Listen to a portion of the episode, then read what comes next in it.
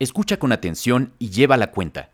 ¿Cuántas de estas preguntas podrías contestar correctamente? 1.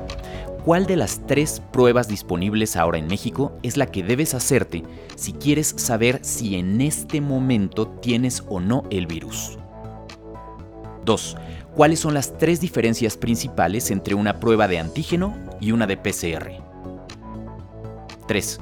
Si no tienes síntomas, ¿cuántos días debes dejar pasar de ese contacto sospechoso para que el resultado sea lo más confiable posible?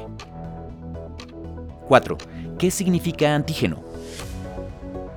5.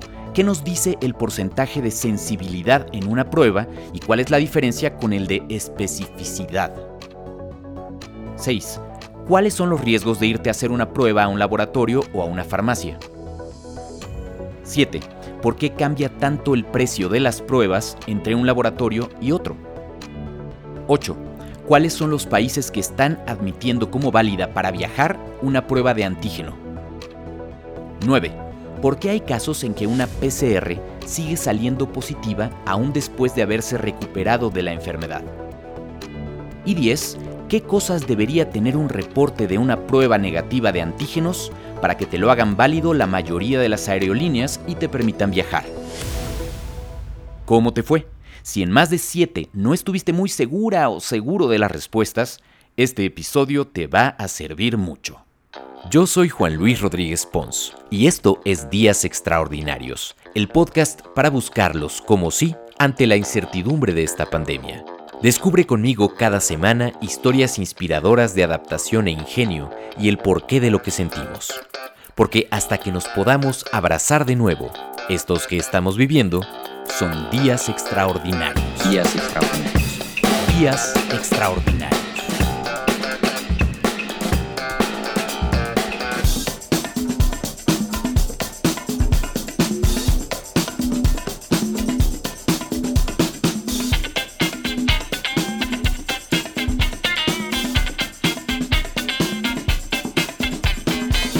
Bienvenidos a Días Extraordinarios. Una de las maneras de cuidarnos durante la pandemia han sido las pruebas, tanto para descartar posibilidades de contagio como de forma preventiva por razones laborales o de viaje. Si aún tienes dudas sobre las tres pruebas más usadas y cómo hacer que tus resultados sean lo más confiables posibles, este episodio te va a ser de mucha utilidad porque platicaremos con el doctor Gerardo Jiménez Sánchez, especialista en medicina personalizada, tecnología e innovación del ADN, fundador del Instituto Nacional de Genómica en México y fundador y director de Genómica Médica. Doctor Jiménez, bienvenido a Días Extraordinarios. Muchas gracias. ¿Qué tal, Juan Luis? Muy buenas tardes y saludos al auditorio. A ver, esto de las pruebas ha sido un temazo, ¿no? Desde que estalló básicamente la pandemia, desde que empezamos ya el confinamiento. ¿Cuál es la mayor confusión en tu punto de vista, doctor, de la gente con las pruebas? Bueno, la confusión eh, inicial, digamos que son una serie de preguntas que la gente se hace. Primero es, ¿debo hacerme una prueba? Esa es la primera pregunta, ¿de cuándo debo hacerme una prueba? Y la segunda pregunta es, ¿cuál prueba me hago? porque conforme la tecnología ha venido avanzando, pues hemos tenido acceso cada vez más a, diferentes tipos de pruebas y eh, afortunadamente eh, eh, está muy claro cuándo se usa cada prueba, pero también eh, en estos días y temas, eh, épocas extraordinarias, se corren muchos rumores. Entonces de pronto te dicen, ¿sabes qué? Es que la de sangre no sirve. Oye, no, es que me dijeron que la otra te sacan el cerebro. Oye, bueno, es una cantidad de rumores y de cosas que solo contaminan el pensamiento de la gente, cuando que en realidad es bastante sencillo si nos imaginamos cómo es el proceso de la enfermedad. Es decir, está, en primer lugar, cómo se contagia, porque eso nos permite prevenir. ¿Y cómo se contagia? Pues básicamente sabemos que es a través del tracto respiratorio y por eso es que necesitamos un cubrebocas y la sana distancia, eh, desde luego también estar en lugares abiertos para que eh, corra el aire y no necesariamente entre el virus. Por, tu, por tu nariz, por tu boca y de ahí el tracto respiratorio. Entonces, si tenemos eso claro, en, el sentido de que primero va a infectar tu eh, nasofaringe, tu, es decir, tu garganta y la parte que hay detrás de tu nariz, ahí es donde se alberga este virus inicialmente. Después el virus puede viajar y puede afectar algunos otros órganos. Es más raro, pero eso lo puede hacer. Es como el resto de los virus, pasa la sangre y entonces ya el sistema inmunológico empieza a detectarlo y a generar lo que conocemos como anticuerpos, es decir, moléculas que nos defienden y que van a neutralizar o a querer neutralizar ese virus. Pero esto tarda los anticuerpos 8 o 15 días en generarse. Lo segundo que tenemos que acordarnos es este estas imágenes que hemos visto sobre los virus, que te recordarás, Juan Luis, cómo vemos una cápsula, digamos, que tiene como espigas, como pelos, como, ¿verdad? Este, le llamamos espiga, proteína espiga. Es decir, es una cápsula de proteínas en donde adentro está el material genético y afuera están todas estas espigas, estos pelos rojos que vemos dibujados en algunas eh, ilustraciones. Entonces, con esto, ya lo primero que podemos imaginar es eh, si queremos detectar el virus en sus primeras etapas, que son desde los días previos, más o menos cinco días previos a que haya síntomas, y los días subsecuentes inmediatos al inicio de los síntomas, lo que queremos es una muestra, pues, de la nasofaringe, es decir, de atrás de nuestra garganta y podemos acceder a esa parte de nuestro cuerpo a través de los orificios de la nariz, que llegamos a la nariz nasofaringe y también a través de la boca, en donde llegamos a la faringe. Entonces ahí capturamos al virus porque ahí se aloja inicialmente. Ahí digamos que vive. Ahí vive. Entonces la idea de por estos hisopos que se meten en las PCRs, por ejemplo, es la intención, poder llegar hasta donde se encuentran. De ahí viene la importancia de que sea hasta atrás la muestra, lo mismo con la de antígenos, ¿no? Que, que se hace justamente en la sofaringe. Exactamente. Necesitamos, como lo has dicho ya, una buena muestra. Ojo, cuando sacamos una buena muestra, si tú te imaginas que ese paciente esté infectado, pues naturalmente esa muestra que, que estamos sacando es una fuente de infección mayúscula que tenemos que saber manejar apropiadamente. Pero bien, cuando entramos a la nasofaringe y tocamos al virus y lo sacamos a través del hisopo, tenemos dos mecanismos básicos para detectar. Podemos detectar los pelos rojos, las espigas, que son únicas de ese virus y que podemos saber si están estos ahí sabemos que es el virus. Estos técnicamente, estas espigas, estos pelos del virus, les llamamos antígeno. Entonces, una prueba de antígeno detecta las proteínas de afuera del virus. Ahora, también podemos hacer otra cosa. Con esa muestra podemos, digamos, químicamente abrir la cápsula y llegar al material genético. Y al llegar al material genético, lo amplificamos con unas máquinas que tenemos en el laboratorio, que esas máquinas, por el mecanismo que hacen, se llaman máquinas de PCR, que sirven para amplificar ADN o ARN en forma mayúscula de una molécula puedes amplificar a millones y entonces la puedes detectar, ¿verdad? Ahora, los dos abordajes detectan el virus pero el código genético del virus es altamente específico. Entonces, si tú haces una prueba de PCR, vas a tener la oportunidad de detectarlo con casi 98% de, de, precisión, digamos, de especificidad. Si tú decides detectar los pelos del virus, eso va a tener una sensibilidad un poco menor es decir, de cerca del 91 o 92%. Y ahí es una de esas grandes preguntas, doctor. ¿Qué diferencia hay entre sensibilidad y especificidad? Bueno, la sensibilidad es qué tanto el método es capaz de detectar al virus si está presente o no. Con eso puedes saber la, la sensibilidad. Esa es la sensibilidad. La especificidad es qué tanto el método es específico para el virus SARS-CoV-2 o se pudiera confundir con alguna otra cosa, con algún otro virus, con pelos de otro virus, con proteínas de otro virus. Estoy diciendo pelos en, forma, digamos, ilustrativa, pero son proteínas de la cápsula del virus.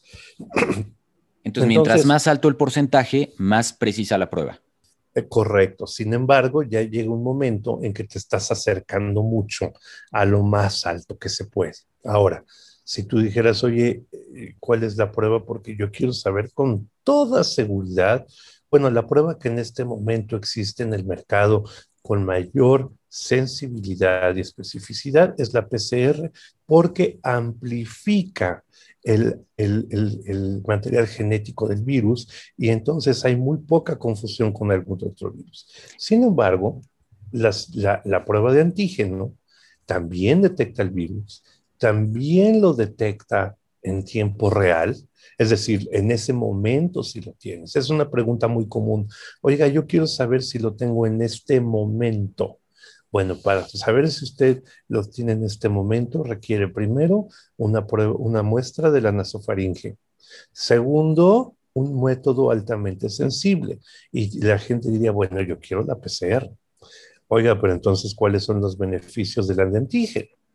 Los beneficios son que la prueba de antígeno te da un resultado en 30 minutos, mientras que la PCR por requerir equipo muy especializado, pues tiene que ir a un laboratorio central, se tienen que juntar una serie de muestras para que el equipo se eche a andar, en fin, el resultado suele tardar dos o tres días. Entonces ahí entra una diferencia. Yo quiero resultado en 30 minutos o en, tres, o en dos, tres días.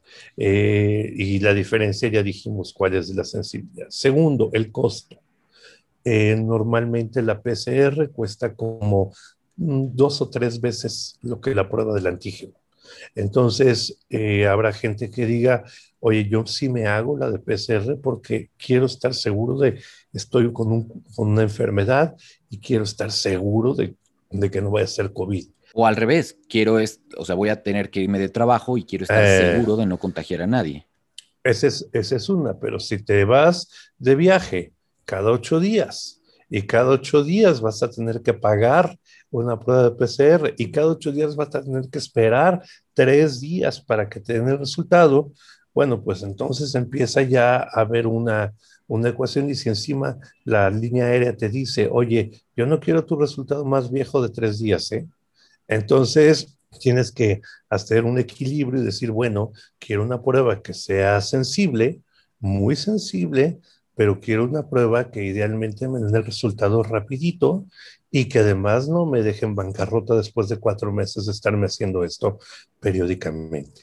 Entonces, es un equilibrio. Pero si la de antígenos es más barata y es más rápida, y además te la aceptan las aerolíneas, ¿cuál es el riesgo de la de antígenos contra la PCR? Eh, a ver, PCR es un poco más sensible, 98 versus 91, 92%. Esa es una zona gris en donde efectivamente hay, hay decisiones de salud pública que se toman con base en esto y hay líneas aéreas y países que dicen, sí, mira, a mí con que me des 91% estoy satisfecho porque tengo otros mecanismos de detectar a la población, la temperatura, los datos clínicos, el aislamiento que les voy a obligar a que hagan cuando lleguen allá, etcétera. Entonces hay países concretamente, Estados Unidos, Reino Unido, Alemania, Guatemala y Perú, que aceptan la prueba de antígeno suficiente con 72 horas antes de tu vuelo para que puedas viajar en forma segura.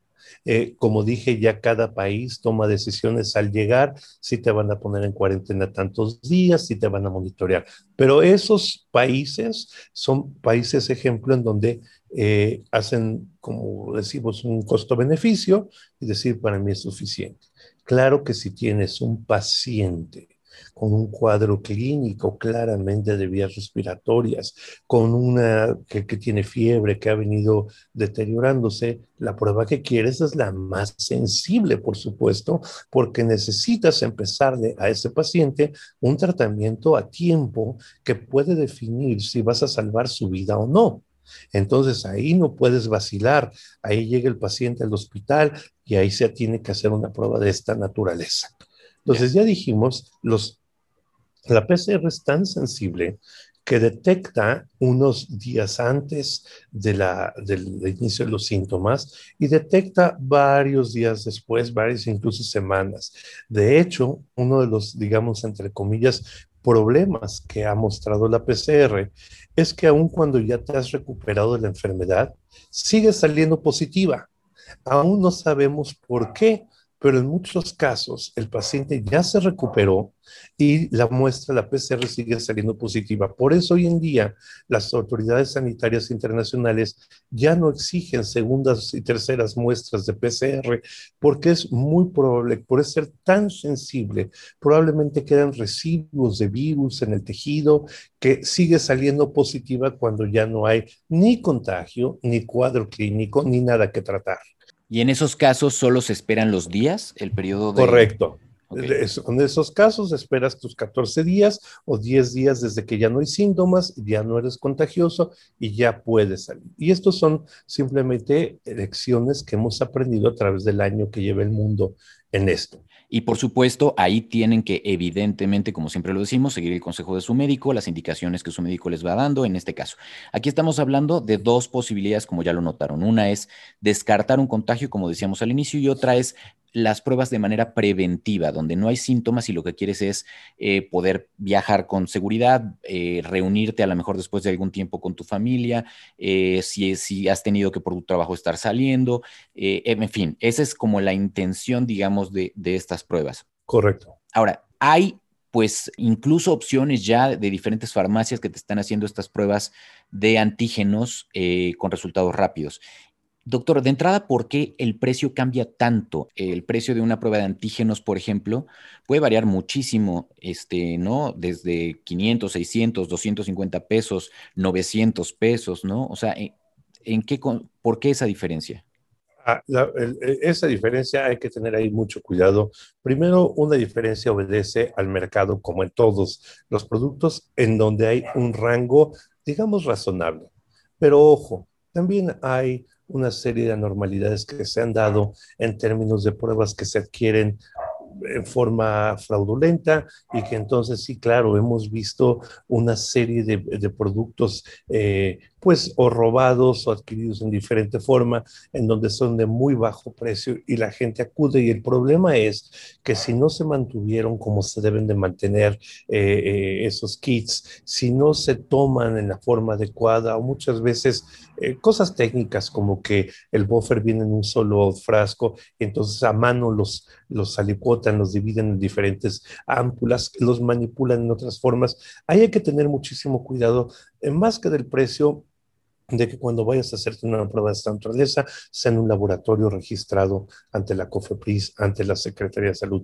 Hay que tener muchísimo cuidado porque las pruebas de antígeno no son para hacerse en casa. Desde luego las pruebas de PCR no lo son porque requieren un equipo muy sofisticado, pero las pruebas de antígeno no son para hacerse en casa, porque naturalmente si tú te metes un hisopo por la nariz hasta la nosofaringe, tu propio cuerpo te va a dar un manazo y te va a decir, ahí no metas nada. Segundo, si lograras tomar una muestra correcta eh, y ahí tienes un foco de infección que quien no estaba infectado puede ser un regadero de virus por toda la casa. Hay que saber cómo tomar la muestra, cómo vestirse y prepararse para tomar una muestra y cómo desechar apropiadamente una muestra de esta naturaleza. Entonces ahí yo diría, vayan a un laboratorio confiable, donde podamos hacerles esta, esta toma de muestras que además no, no nos vayan a lastimar, ¿verdad? Porque también hay que saber cómo tomar una muestra de estas. ¿Cuál es el riesgo de ir a un laboratorio contra una toma de muestra en casa. ¿Existe riesgo de ir a un laboratorio hoy en día? Porque también hay un costo ahí diferente.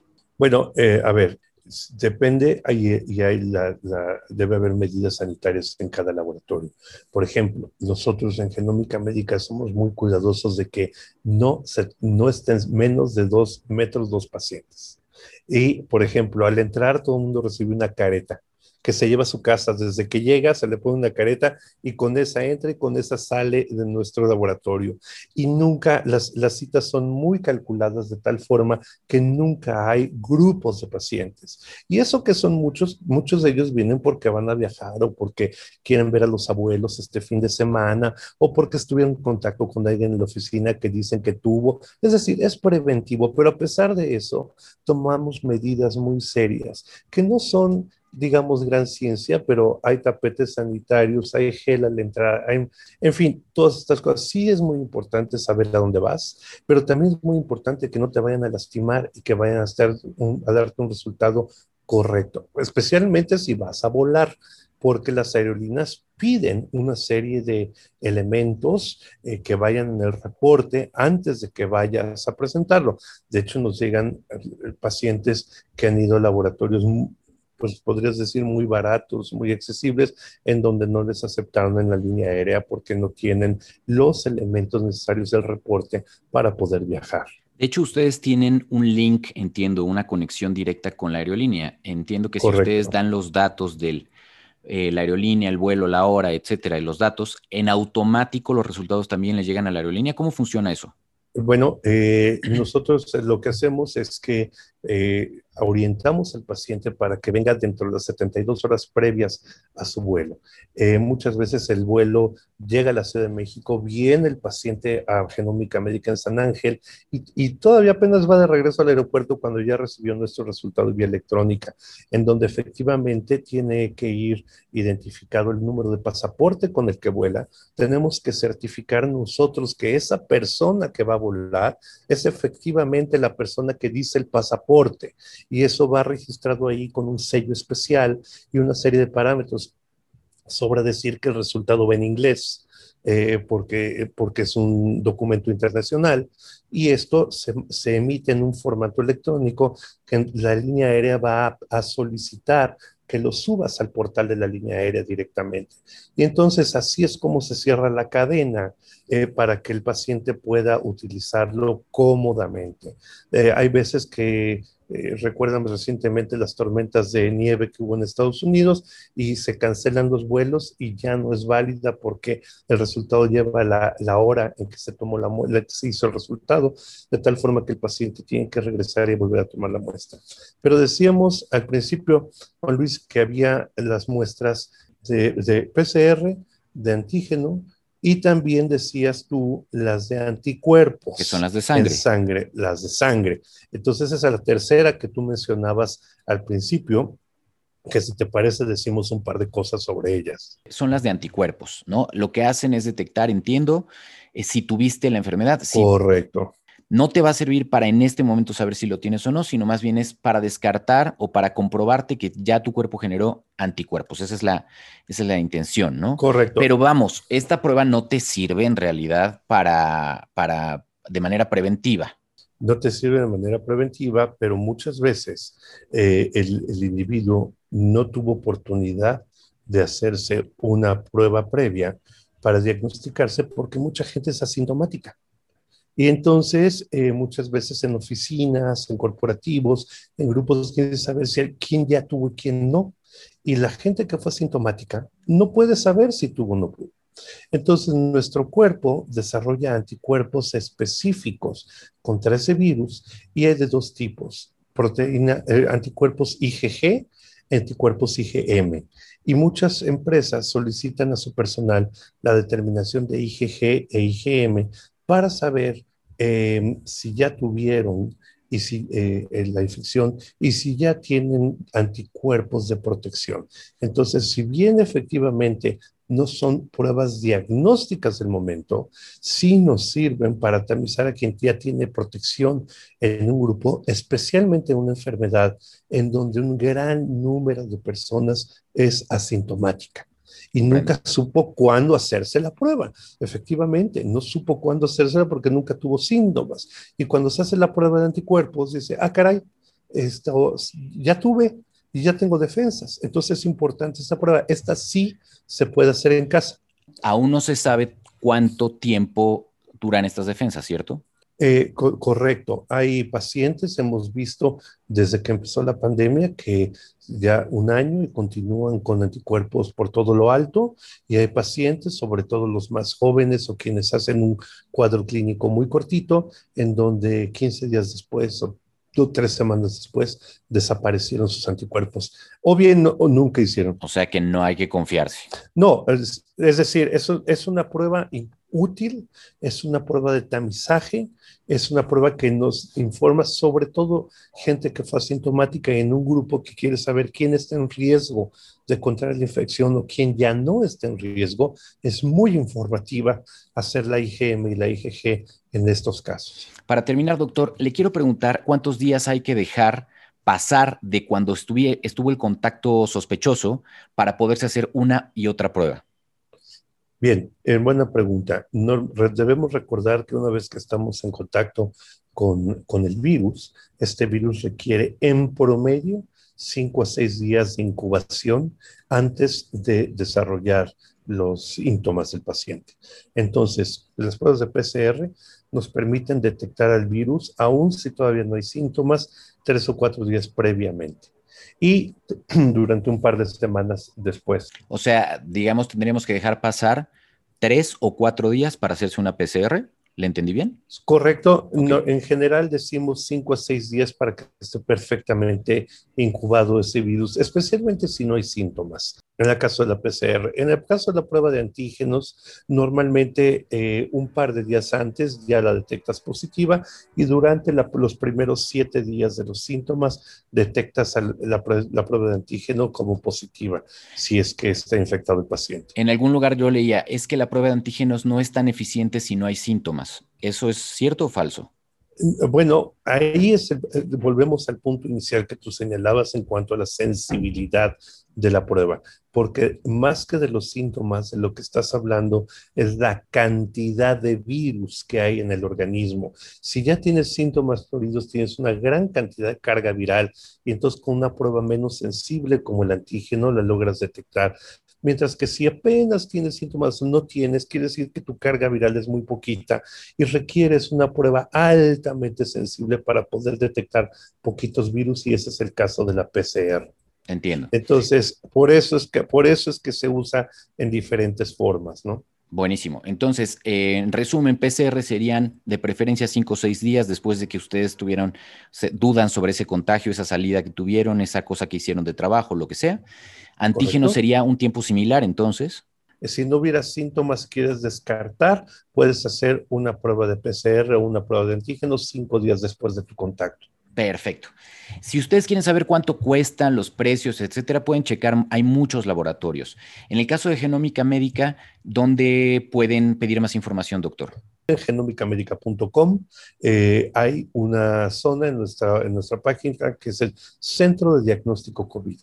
Y ahí no solamente se explica para qué es cada una de las pruebas, se dice cuál es la preparación, incluso ahí mismo en forma automática se puede hacer la cita para el horario eh, que les convenga de lunes a sábado. Estamos en San Ángel, en Cracovia 72, y ahí eh, recibimos desde las 8 de la mañana desde las 8, 9 de la mañana hasta las 7 de la noche y como dije, está hecho para que en el celular o en la computadora la gente haga su cita automáticamente y llegue con la confianza de que no se va a encontrar un grupo de gente enferma, sino que podrá estar con nosotros unos cuantos minutos de entrada por salida y automáticamente recibirá su reporte de resultados en forma electrónica unos minutos después. En general, ya sea la prueba de anticuerpos, IgG o IgM o las otras pruebas, eh, pues, especialmente el antígeno, en 30 minutos tendrá su resultado. Buenísimo, doctor. Pues le agradezco muchísimo. ¿Algo que, le haya, eh, que no le haya preguntado y sea importante agregar? No vacilar cuando hay síntomas. Cuando tenemos síntomas hay que recordar la saturación de oxígeno, hay que detectarla con un saturómetro, hay que estar en contacto con nuestro médico y hay que seguir las indicaciones médicas. Eso es lo más importante. Recordemos que la prevención es la mejor forma de, de enfrentar una infección como esta. Recordando los síntomas que deben preocupar son... Fiebre a partir de 38, hay que, tener, hay que estar alertas, pero debemos estar eh, muy claros que el tema que nos va a hacer eh, contactar al médico son la fiebre de más de 38, problemas respiratorios o dificultad respiratoria eh, progresiva que afecte o disminuya la saturación de oxígeno por debajo de 90. En esos casos, ah, no digo que hay que correr a la sala de urgencias, hay que alertar a nuestro médico para que nos dé indicaciones y ellos nos dirán el momento si es prudente o necesario ir al hospital. Pero, insisto, la prevención, y yo aquí cierro con tres cosas, sana distancia uso de cubrebocas y lavado de manos frecuentes con espuma por más o por cuando menos 20 segundos. Esa es nuestra mejor protección para evitar contagiarnos de la COVID-19. Doctor, muchísimas gracias. Con mucho gusto, Juan Luis, hasta pronto. Hasta pronto, doctor. Y gracias a ustedes también por acompañarnos. ¿Qué tanto sabían de todo esto? Por favor ayúdenme a compartir esta información con quien le pueda ser de utilidad.